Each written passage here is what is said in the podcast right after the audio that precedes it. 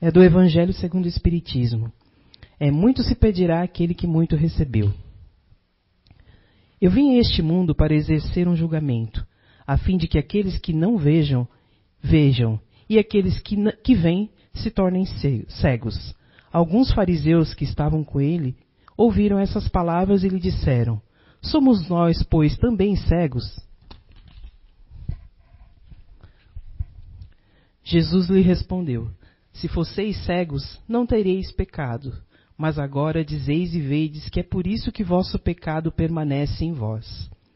Essas máximas encontram, sobretudo, sua aplicação nos ensinos dos Espíritos.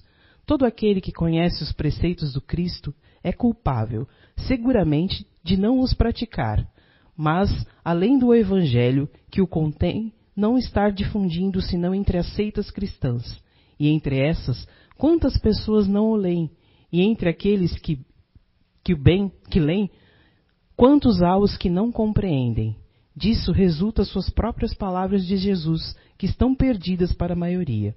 O ensino dos espíritos que reproduz essas máximas sobre as diferentes formas que desenvolve e comenta para as pôr ao alcance de todos, tem uma particularidade senão a de ser circunscrito a cada um, letrado ou iletrado, crente ou incrédulo, cristão ou não, o que pode receber uma vez que os espíritos se comunicam em toda parte. Nenhum daqueles que os recebem diretamente por, ou por inter, intermediários pode pretestar ignorância, não pode se desculpar, nem por sua falta de instrução, nem pela obscuridade do sentido alegórico. Aquele, pois, que não as aproveita para o seu adiantamento, que apenas a admira como coisas interessantes e curiosas, sem que o seu coração seja por elas tocados, que não é nem menos vão, nem menos orgulhoso, nem menos egoísta, nem menos apegado aos bens materiais, nem para o seu melhor e nem para o próximo, é tanto ou mais culpado quanto aqueles que têm os maiores meios de conhecer a verdade. Obrigado, boa noite a todos. Assusta um pouco essa leitura, né? É uma, uma espécie de cobrança que diz que aquele que não usa os ensinamentos que recebe, nós estamos recebendo aqui ensinamentos, é culpado por não colocar em prática. Mas não é para a gente se sentir culpado. Não é para que isso se torne um peso, né? é apenas um alerta para que a gente faça bom uso de todas as instruções que a gente vem recebendo durante todo esse tempo que a gente vem frequentando aqui a casa espírita ou as casas espíritas, ou mesmo as igrejas, ouvindo os bons conselhos dos espíritos superiores. Pois bem, o tema de hoje, a porta estreita, ele está contido num capítulo do Evangelho segundo o Espiritismo, que é uma das obras básicas do Espiritismo, que é essa que está aqui, no capítulo 18, onde fala muitos os chamados e poucos os escolhidos. E esse capítulo ele começa com uma parábola. Eu vou ler para vocês, porque talvez alguns não tenham tido a disposição, ou tido tempo, ou tido acesso a essa palavra, embora a essa parábola, embora ela seja bastante conhecida. Mas vamos lá. Parábola da festa de núpcias. Eu confesso que eu não lia, eu lia só um pedaço porque me cansava. Eu achava que não fazia muito sentido. Olha só como é, né? Até que caiu para eu poder falar sobre ela. Vamos lá.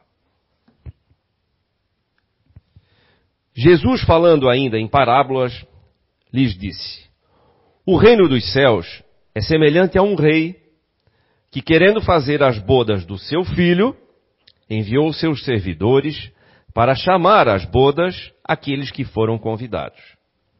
Mas eles se recusaram a ir. Ele ainda enviou outros servidores com ordem de dizer de sua parte aos convidados: Preparei meu banquete, matei meus bois e tudo que tinha engordado, tudo está pronto. Vinde às bodas. Mas eles, Desprezando o convite, se foram. Uns à casa de campo, outros para o seu negócio. Os outros lançaram mão de seus servidores e os mataram, após lhes terem feitos, feito vários ultrajes. O rei, tendo ouvido isso, irou-se e, tendo enviado seus soldados, exterminou esses homicidas e queimou a cidade deles. Então disse a seus servidores: A festa de bodas está pronta, mas os que foram convidados não foram dignos. E depois as encruzilhadas e chamai as núpcias todos que encontrardes. Seus servidores foram então para as ruas e chamaram todos aqueles que encontraram, bons e maus. E a sala de bodas ficou repleta de pessoas que se sentaram à mesa. Entrou o rei em seguida para ver aqueles que estavam à mesa e, tendo percebido um homem que não estava vestido com a roupa nupcial, disse: Meu amigo, como entrasse aqui sem ter a roupa nupcial? E esse homem ficou mudo. Então o rei disse às pessoas: Atai-lhe as mãos e os pés e lançai-o nas trevas exteriores. Lá haverá prantos e ranger de dentes, pois muitos são os, os chamados e poucos os escolhidos. Nessa parábola, pela explicação dos espíritos superiores, que é o sentido do Evangelho segundo o Espiritismo, Jesus compara o reino dos céus, onde tudo é alegria e felicidade, a uma festa de núpcias. E muitos que foram convidados, ou seja, nós estamos constantemente sendo convidados para essa festa, para essa festa de casamento. Só que a gente precisa se arrumar um pouquinho para entrar na festa, né? Precisa tomar um banho, não é assim? Quando a gente vai numa festa de casamento, eu preciso, começa com um banho, né? Mas aí as mulheres tem que começar, começa alguns dias antes, né? Escolhendo vestido, ou mandando fazer, ou alugando um, ou mandando lavar um que estava lá. Depois marcando o salão de beleza para arrumar os cabelos, maquiagem, manicure, não é assim? E aí, os homens também começam vários dias antes a preparação, né? Meia hora, toma um banho, desodorante, terno, tá pronto, né? É o mínimo que a gente faz para ir numa festa de casamento, onde seria muitas vezes a festa máxima na vida de alguém, ou que os pais querem né, proporcionar aos seus filhos. É uma festa que envolve muita coisa, tem muita coisa em jogo ali, tem muita emoção ali. Então é uma festa importante para a grande maioria das pessoas. Então quem é convidado também se sente honrado por esse convite e procura se esmerar, né? Na sua preparação ou, ou, no presente, o que for, né? Procura dar o, o seu melhor estando naquela festa. Por isso que, quando Jesus fala da porta estreita, a porta estreita ela é difícil de ser transposta. Mas o que, que tem do outro lado dessa porta? Por que, que é difícil? Porque do outro lado tem a festa. Do outro lado é alegria e felicidade. Esse é o reino de Deus. É isso, é disso que falam os Espíritos, é disso que falava Jesus lá atrás, e é disso que insistentemente vários Espíritos, em várias obras, nos dão informações, nos dão instruções, para ver se a gente consegue compreender como é que faz para entrar lá. Olha só. Os Espíritos nos dizem o seguinte: ah, larga é a porta da perdição, porque as más paixões são numerosas e o caminho do mal é frequentado pela maioria. A da salvação é estreita, pois o homem que quer transpô-la deve fazer grandes esforços para vencer suas más tendências, e poucos se submetem a isso. É o complemento do ensinamento moral muitos são chamados e poucos escolhidos. E aí, os Espíritos dão um outro recado.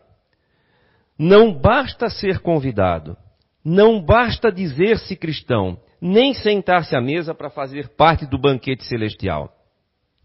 É preciso, antes de mais nada, e como condição primeira, estar vestido com a roupa nupcial. Ou seja, ter a pureza de coração e praticar a lei conforme o Espírito. Que lei é essa?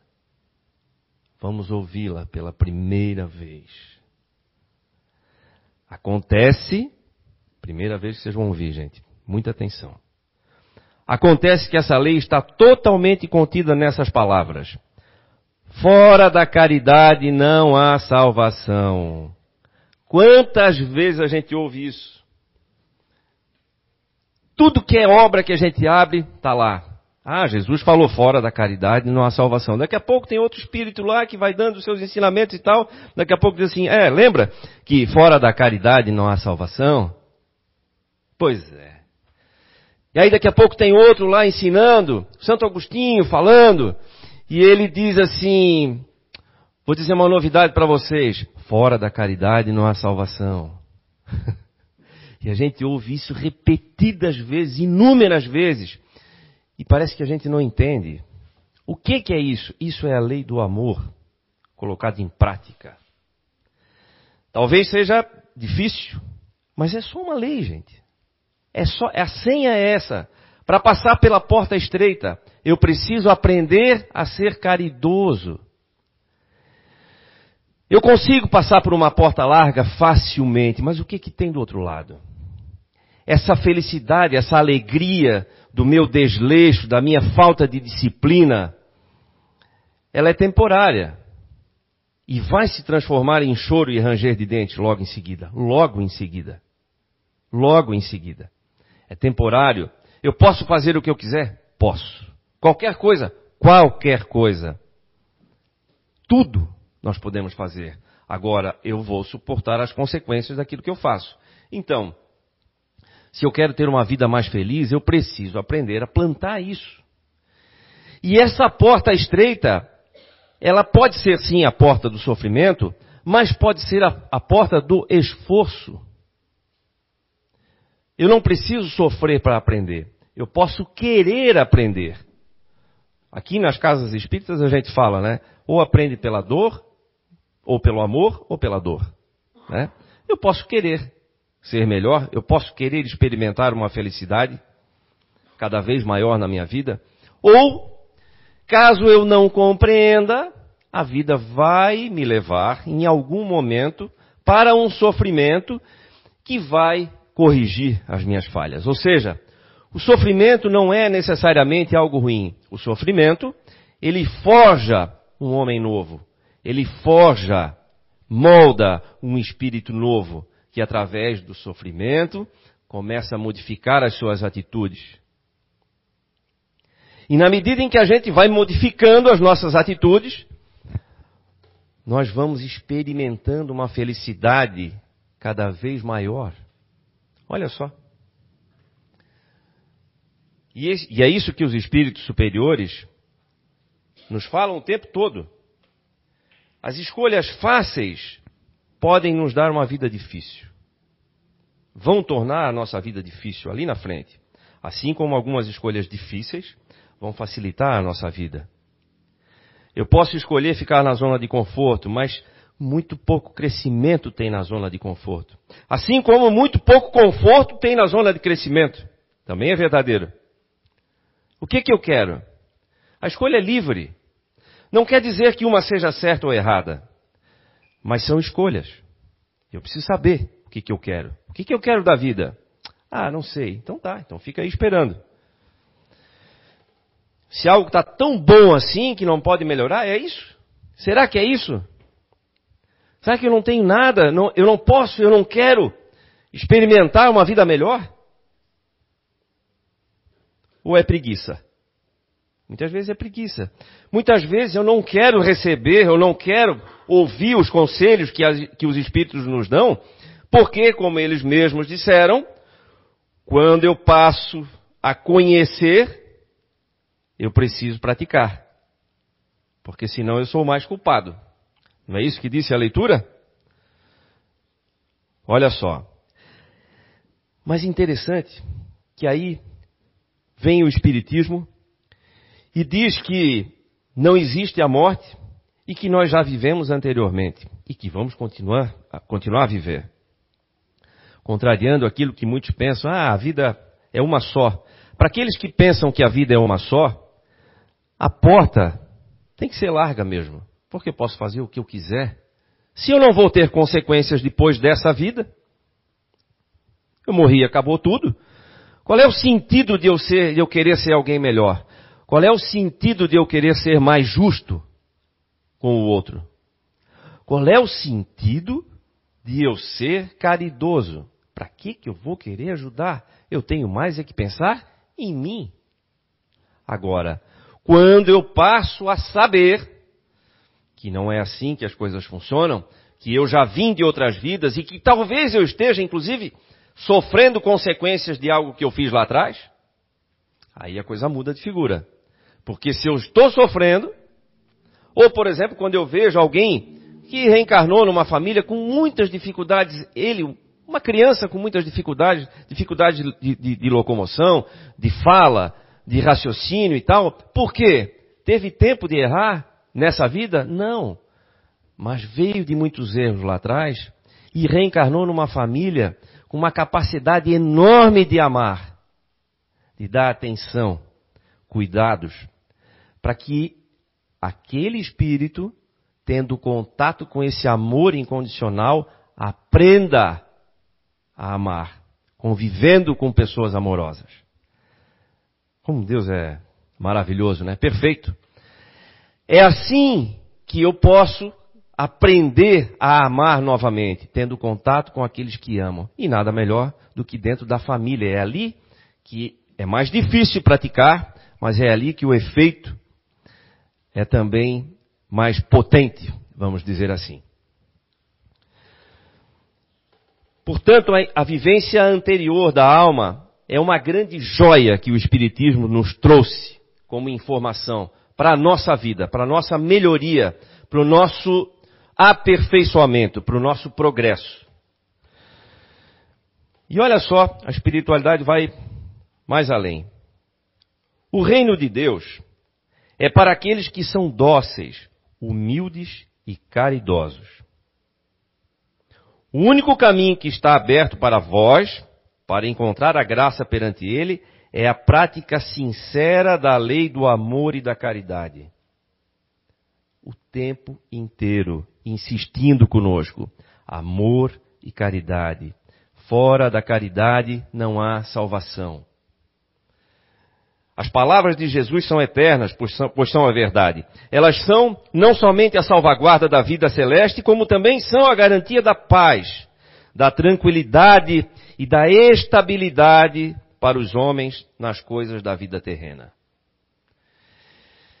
E esses esforços contínuos na prática do bem, o que eles dizem aqui? Contínuos, perseverantes, atraem as graças do Senhor. São como um imã que atrai as melhoras, as melhoras progressivas, as graças abundantes que vos tornam, for, vos tornam fortes para subir a montanha sagrada. Ou seja, quanto mais eu pratico a lei do amor, mais graças eu recebo. Olha que interessante. Ou seja, eu vou virar santo da noite para o dia? Não. Mas eu posso melhorar a cada dia. E quanto mais eu melhoro, melhor fica a minha vida.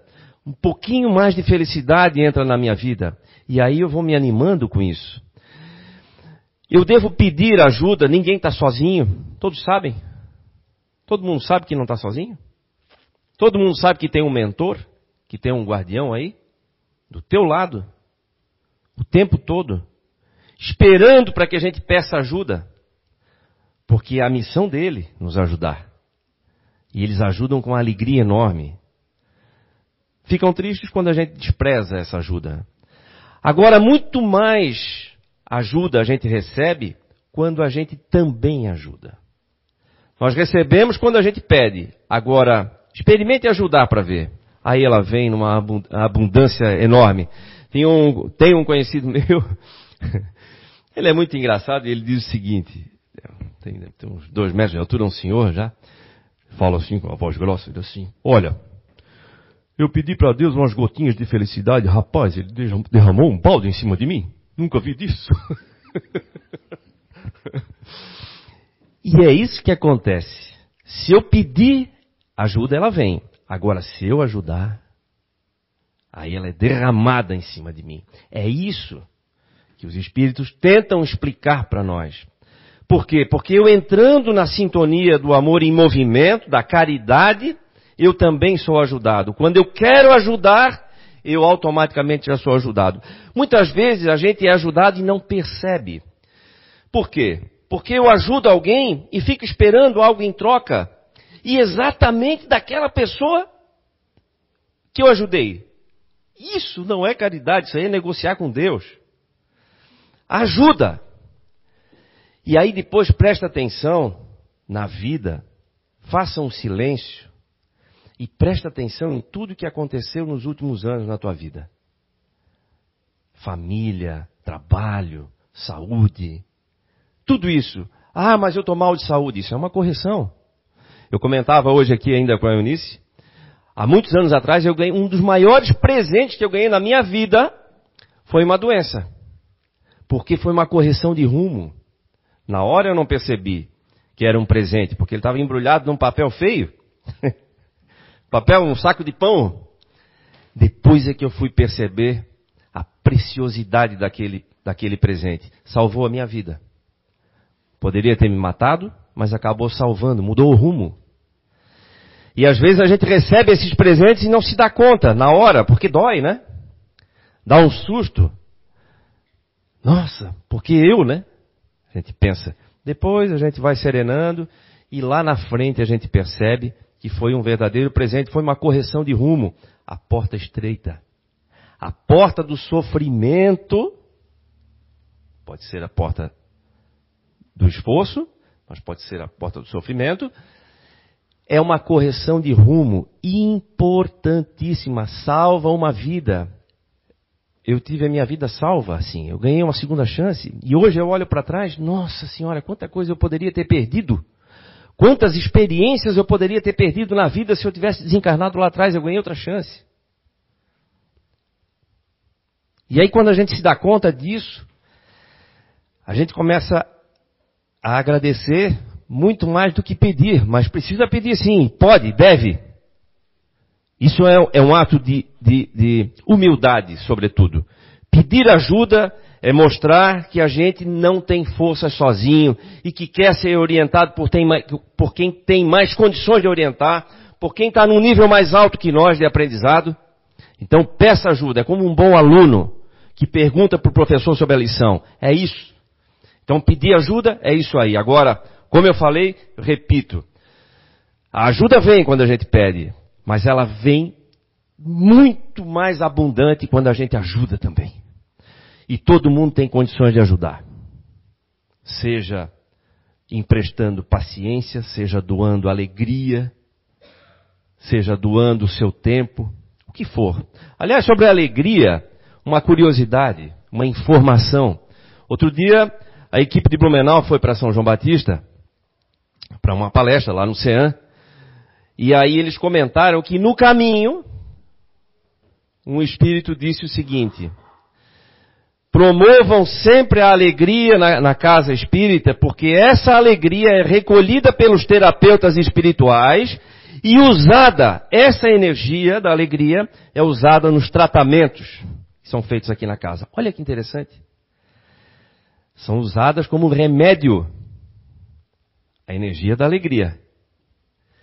Então é interessante, outra coisa interessante, já notaram que enquanto mais eu dou alegria para um ambiente, mais alegre eu saio? Mas como é que é isso? Se eu estou doando, eu deveria sair com menos, né? Saio mais triste, eu doei? Não, é assim que funciona com o amor. É assim que funciona com a paciência. É assim que funciona com a alegria, com a indulgência. Indulgência. A gente não tem. Não, a gente já quer acusar. É assim que funciona. Quanto mais a gente doa, mais nós ficamos ricos daquilo que a gente doa. Quando é algo que tem a ver com Deus. Quando é algo que tem a ver, a ver com amor. Quando é algo que tem a ver com caridade. Fora da caridade não há salvação. Então, quando a gente mergulha nessa energia, nós acabamos respirando essa mesma energia. Quando a gente quer ajudar, nós acabamos sendo mais ajudados ainda. E essa é a porta estreita. Esse é o conselho que eles nos dão. Olha, pode ser um pouquinho difícil agora, mas vale a pena. Porque a tua vida depois daquela porta vai ser outra. Ela vai ser uma vida melhor, mais leve, mais saudável. Uma vida com mais alegria, com mais felicidade. É o que diz. Olha só. O reino de Deus, Jesus compara com uma festa de núpcias, onde tudo é alegria e felicidade. Quem não quer? Quem não quer viver mais, por exemplo? Não, eu não quero, Júnior. Por quê? Será que é porque eu estou baseado em experiências ruins? Eu quero viver muito. Não, não, imagina, chegar a 100 anos. Não, não, tá louco, não quero depender de ninguém. Mas quem é que disse que tem que depender de alguém? Eu quero chegar aos 100 saudável, com alegria de viver, querendo estar com as pessoas que eu amo. Olha só. Alguém aqui já ouviu falar nas zonas azuis? São regiões do planeta onde tem muita gente que vive mais de 100 anos. Muitos longevos, né? Então foram, tem basicamente cinco zonas azuis no mundo. No Japão, Okinawa, vamos ver se eu lembro. Okinawa no Japão, começou na Sardenha, na Itália, é, na Grécia, e Iracaia, se não me engano, tem na Costa Rica, e, o que mais eu falei? Japão, Itália, Grécia, Costa Rica, tá faltando um aí. Enfim. E aí, ah, e, e, Loma Linda, na Califórnia, nos Estados Unidos. Todo mundo pensa assim, bom, lugar onde, onde as pessoas vivem muito é porque é um lugar isolado, só come folhinha e não tem nada para se preocupar, né? Não tem nada a ver com grandes centros urbanos ou algo assim, né? Tá aí Loma Linda para negar isso aí, lá na Califórnia, o maior estado americano né, em população, e, no entanto, tem lá uma ilha de longevidade também. E quem fez essa pesquisa é um, é um pesquisador chamado Dan Bittner. E ele percorreu todas essas zonas azuis, essas cinco. E aliás, tem aqui no Brasil uma, uma cidade, duas cidades que estão prestes a entrar também nessas zonas azuis. É, uma é Veranópolis, no Rio Grande do Sul, outra é Maués, no Amazonas mas ainda está, estão sendo estudadas essas cidades, né? E aí ele descobriu que tem algumas coisas em comum nessas comunidades que fazem com que eles vivam muito tempo e com muita saúde, praticamente zero, zero demência, por exemplo. Olha que interessante. Claro que além de hábitos saudáveis, alimentação, exercícios físicos, não precisa fazer maratona não, é movimentar-se. Muitas dessas regiões são montanhosas, então as, precisa, as pessoas precisam naturalmente mover-se todo dia. Né? Então, por exemplo, lá na Itália, é, pessoas muito idosas morando no terceiro andar, tendo que subir escada todo dia. Aqui a gente faz o contrário, né? Não, não, não, não. Já vou, se a casa for dois andares, vou deixar um quarto embaixo, porque quando eu tiver velhinho, pode ser que eu tenha problema no joelho e tal. Não é assim? Não, lá tem que subir. É o movimento. Como Einstein dizia, né, o movimento que nos deixa equilibrados. A vida é como andar de bicicleta. É o movimento que faz o equilíbrio. E aí, uma das coisas em comum nessas áreas, prioridade para família. Olha só. A família convivendo com os idosos, o respeito pela idade avançada. Os mais novos aprendendo com os mais velhos e os mais velhos querendo estar com os mais novos. Então a família é muito valorizada em todas essas regiões. Outra, senso de propósito. As pessoas sabem por que, que acordam de manhã. Tem o que fazer quando acordam de manhã. Tem um propósito de vida. Outro, uma vida intensa em sociedade. Por exemplo, essa cidade de Loma Linda, na Califórnia, são praticamente todos adventistas. Então, automaticamente, pela religião, eles têm hábitos saudáveis, de exercícios físicos, de boa alimentação, é, sem excessos, e tem religiosidade, que é outro ponto em comum. É, atitudes ou, ou, ou, ou atos religiosos, né? ou crença religiosa.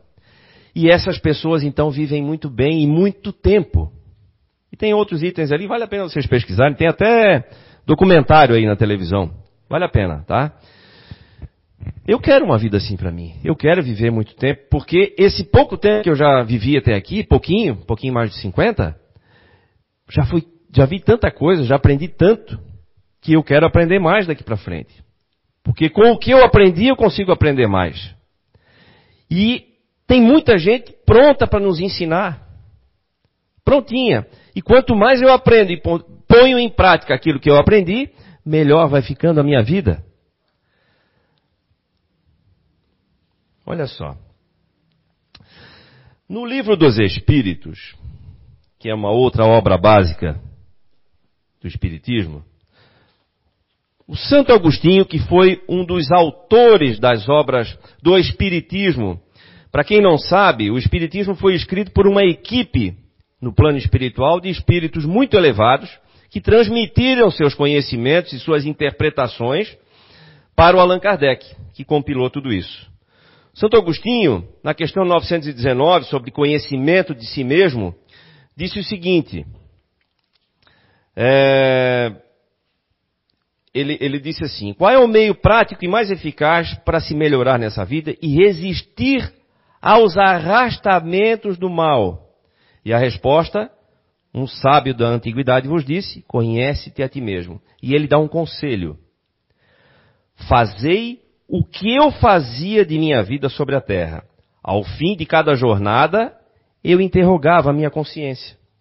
Passava em revista o que eu fizera e me perguntava se não faltava algum dever, se ninguém tenha nada para se lamentar de mim.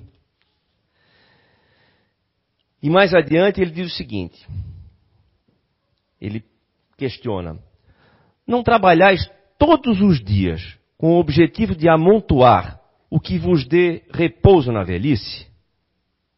Esse repouso não é o objetivo de, de, de todos os vossos desejos, o alvo que vos faz suportar as fadigas e as privações momentâneas?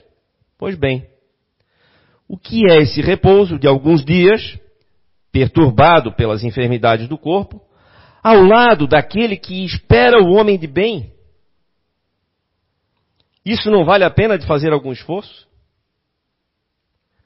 Sei que muitos dizem que o presente é positivo e o futuro incerto. Olha o conselho agora. Ora, eis aí precisamente o pensamento que estamos encarregados de destruir em vós. O que que se diz, o que que se ouve vulgarmente, comumente, as pessoas dizerem, o futuro a Deus pertence. Como quem diz assim, eu não vou me preocupar com nada, vou viver agora. Não estou dizendo que isso se fala aqui, né? Aqui é todo mundo instruído, todo mundo bonzinho. Como eu vi uma, numa palestra espírita outro dia, outro dia aqui, ah, não aqui na casa, né, mas outro dia atrás aqui. Aqui é todo mundo fofinho, mas, mas para aqueles que ainda não são tão fofinhos assim, né? A gente precisa aprender, precisa botar em prática. E é isso que faz a diferença na nossa vida. Olha, ele está falando aqui. Futuro a Deus pertence, o futuro é incerto. O presente eu sei, o passado já passou e o futuro a Deus pertence, não.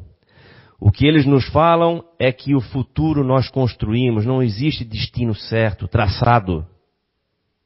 Ah, quando é a hora, é a hora. Isso a gente pode ouvir lá fora, gente. Depois de ouvir as instruções numa casa espírita, depois de ler toda essa enorme quantidade de literatura que a gente tem aqui dando instruções para a gente, não dá mais para a gente falar isso. Ah, quando chega a hora e não tem acidente? E eu não posso antecipar a minha hora? Sendo descuidado? Sendo vicioso? Não cuidando da minha saúde? Claro que eu posso. Quantos desencarnam antes do tempo como suicidas porque descuidaram, porque negligenciaram? Se fosse assim, eu não preciso me esforçar para nada. Eu não preciso ser melhor, eu não preciso cuidar do meu corpo, porque tudo já está traçado. Então simplesmente senta e espera. que tudo vai acontecer, vai cair do céu. É assim? Não. Eu preciso. O que, que Deus quer de nós? Esforço. Ele quer que a gente exercite a vontade. Quanto maior é a nossa vontade, maior é a atração que a gente exerce sobre aquilo que a gente quer para a nossa vida. A nossa força se amplia conforme a minha vontade aumenta. Às vezes a gente está com pouca vontade, é verdade. Mas peça por vontade. E mesmo quando a gente está com pouca vontade, tem que fazer o que é certo. Um dia eu lembro que, numa viagem a trabalho, um amigo estava junto, e o avião começou a ter muita turbulência, e ele começou a ficar com medo, agarrar na poltrona, e o outro amigo estava do lado assim, ó, fulano, tu viaja o tempo todo e tem medo de avião? Então por que que tu viaja? Porque vale a pena, né, o Pedro Bó? ele assim, já pensasse cada vez que eu tivesse preguiça eu não me levantasse da cama de manhã? Tem que fazer. Isso, o que é que sustenta isso? É disciplina. Mesmo sem vontade, a gente vai estar motivado todo dia? Óbvio que não. Quem fala isso é a exceção das exceções, ou então é mentiroso. a disciplina é que sustenta isso. E essa é a porta estreita. Disciplina. Mas como é que disciplina? Não, disciplina é uma, é uma prisão, Júnior. É chato. Disciplina não. Disciplina é liberdade. É uma música que dizia, né? Compaixão é fortaleza, ter coragem é ter bondade. Não, ter bondade é ter coragem. Precisa ter coragem para ser bom. Muitas vezes tem medo, a gente tem medo de ser bom, com medo de ser traído, com medo de ser magoado. Essa música está certíssima, nesse quesito. Disciplina é liberdade. Quando eu tenho disciplina, eu me livro daquilo que me aprisiona, dos vícios que me aprisionam. Vícios de comportamento, vícios físicos, de o que for. Quando eu tenho disciplina, eu consigo me libertar. Não é o vício que me controla, sou eu que controlo as rédeas da minha vida. Por isso, disciplina é liberdade e fundamental. Se eu quero ter uma vida melhor, eu preciso ser disciplinado. E disciplina na caridade é praticar. Eu preciso fazer. E onde é que a caridade é mais difícil? É mais próximo de nós, dentro de casa. Família, então, nossa senhora. Como é que eu começo? Como é que faz isso, Júnior? Começa com pequenas gentilezas. A pessoa que receber essa pequena gentileza, ela vai ficar surpresa, vai ficar até desconfiada muitas vezes, né? O que, que ele está querendo com isso? Lavou meu tênis que estava lá na lavanderia, Ih, pode esperar. Mas a nossa insistência vai provocar mudanças no comportamento. E aí nós vamos partir para um próximo passo, uma conversa e a gente vai se aproximando e as coisas vão melhorando e vão mudando. Não é, não é repentinamente, mas é um passo a passo que vale a pena ser iniciado, porque vale uma vida melhor. Isso, disso depende a nossa felicidade, disso depende eu entrar na festa de núpcias, de casamento, de banho tomado, de roupinha passada, né? Cabelinho penteado. Mas eu preciso, para entrar nessa festa, pelo menos começar tomando banho. Eu preciso entrar todo arrumadinho, de roupa nova, cara, chique, perfumes. Não. Mas pelo menos toma um banho. Começa assim. Começa a te arrumar. Começa a querer entrar. E aí as pessoas vão te ajudando. O teu mentor vai dizendo: Vai por aqui que dá certo. Quando a gente dorme, ele vem durante a noite de sono, muitas vezes leva a gente, vem cá que eu quero te mostrar uma coisa bem legal. E leva a gente para fazer um curso, para ouvir um conselho, porque é quando a gente mais ouve conselhos, é durante a noite, durante o desdobramento, no sono. E aí a gente acorda de manhã inspirado. Não tem dia que a gente acorda inspirado? Pá! Vou perdoar aquele cara. Ou melhor, vou pedir perdão. Não sei o que é mais difícil, perdoar ou pedir perdão. Mas, mas enfim, não tem o dia que, tá, que a gente acorda inspirado? Simplesmente toma uma atitude que surpreende alguém que, com quem a gente nem falava há um tempo atrás. Mas aí a gente quebrou aquela corrente de ódio, de ressentimento, de rancor que existia. Nossa, que alívio que dá aquilo. Parece que a gente está flutuando, né? E flutua de verdade. Experimentem fazer isso. Eu fiz. No momento crucial da minha vida, que eu acabei me separando da minha família, família pai, mãe, irmãos e tal, irmãs, dos negócios, né? E eu me vi desempregado. E aí eu, eu, eu fiz um balanço e eu vi que eu tinha pelo menos cinco pessoas com quem eu não me dava mais. Eu nem cumprimentava. E eu fui perdoando um por um, mentalmente primeiro. Coincidentemente, lógico que não, né? Eu fui encontrando com cada um nas situações mais inusitadas possível. E aí eu demonstrava que está tudo bem, fazendo uma brincadeira, cumprimentando, como se nada tivesse acontecido, mas com sinceridade. E as pessoas perceberam isso. Quando eu terminei de fazer isso, eu comecei a notar a minha velocidade aumentando muito. Porque eu estava começando um novo negócio, e aí as ideias começaram a vir, e nossa, e era difícil até de dormir. a vida melhora. Só que eu tenho que pagar para ver. Então, gente, fica aí uma dica. Eu não posso dizer que é um conselho, é um conselho sim. É um conselho dos espíritos superiores que nos dão o tempo inteiro de diversas formas diferentes, seja numa palestra, seja num livro espírita, seja no que for, mas o tempo todo eles dizem, ou seja, através de um filme que alguém indica, um filme bom, inspirador, é importante a gente ter, e aí tem uma outra, um outro detalhe, naquela, naquelas comunidades, naquelas zonas azuis, eles procuram se relacionar com pessoas boas, de bons hábitos, porque começam a assumir hábitos bons conforme o convívio avança. Então eu preciso me cercar. Tem, tem estudos aí que dizem nós somos a média das cinco, seis pessoas com quem a gente se relaciona. Não é assim? Por quê? Porque uns influenciam os outros. Então, vamos nos cercar de gente boa, de gente que tem alguma coisa para dizer de verdadeiro. Vamos começar a deixar as futilidades de lado, a ver filme bom, algo que traga uma mensagem boa, que possa me inspirar a fazer coisas cada vez melhores. E aí eu começo a ver a minha vida andando para frente. Ah, nessa eu não tenho mais como. Mas quem disse que vai acabar nessa? Quem é que disse que acaba? Nós já sabemos disso. Agora, desconfiar para poder pesquisar, perfeito. Desconfiar sempre depois de saber, perda de tempo. Se eu já sei que a morte não existe, se eu já sei que eu já vim de outras encarnações, para que, que eu vou ficar questionando? Ah, nunca ninguém veio dizer quantos milhares de pessoas, quantos milhares de relatos estão aqui registrados, ricos em detalhes, dizendo como é. Como foi a passagem.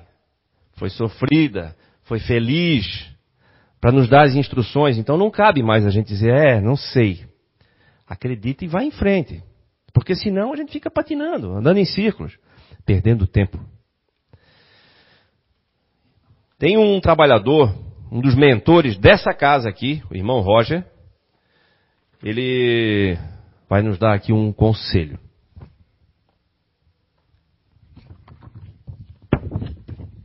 E esse conselho finaliza aqui a nossa conversa e já deixa aqui uma tarefa para cada um, né? Uma pergunta e um desafio para que a gente faça, coloque em prática algo que a gente aprendeu hoje. Vamos colocar em prática hoje. Pode ser um passo pequeno, mas vamos colocar em prática e depois vocês me contam se melhorou ou não. Ok? Vigiai sempre. Essa psicografia foi recebida em outubro de 2010. A Terra passa por momentos muito esperados. Muito se deu, muito se mostrou, muito se tem sido enviado. E nós perguntamos: quantos que têm recebido a boa nova da instrução e das tantas indagações, das quais já se faziam desde o mundo espiritual? E mesmo aqui, tens recebido tanta instrução, respostas e caminhos para a evolução. E o que é que tens feito, meus irmãos? É, é hora de apertar a vigilância e também se conectar através de uma prece ativa. Mas e tua vigilância como anda? O que tens feito para te motivar? Para levantar todos os dias e agradecer? E teus conhecimentos? Do que estão te servindo? Meus caros, é hora da colheita. E os lavradores, invigilantes, podem se perder na vinha e demorarem a ajudar na colheita dos frutos. Vigiai. Mas te agrupa com as pessoas que lhe tragam conteúdo de te fortalecer. Vigiai a tua postura e tuas palavras. Onde está o que tu aprendesses? Força e fé na vigilância. O melhor caminho é a prática diária de conectar-se com as boas energias através da prece, que nada custa. Fé e coragem. Tens o melhor, o conhecimento e o porquê dos porquês. Vai e segue, estamos juntos. Irmão Roger. Gente, muito obrigado, uma excelente reflexão para todos. Obrigado.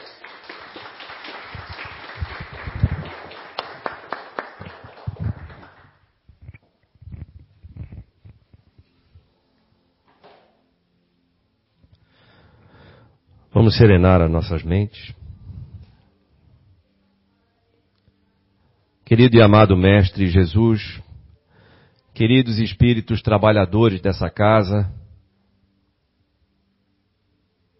muito obrigado por mais essa oportunidade de reflexão e pelas instruções que recebemos através dessa palestra.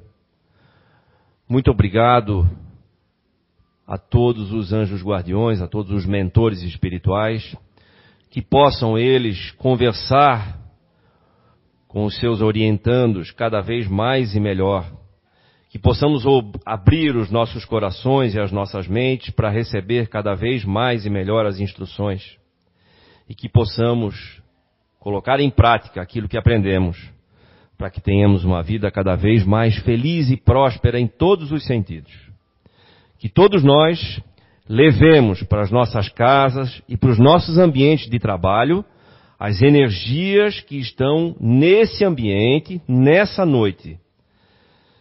Para que durante essa semana possamos preencher, contagiar todos os lugares onde estivermos com essas energias benfazejas. Muito obrigado, que Deus abençoe a todos, que assim seja.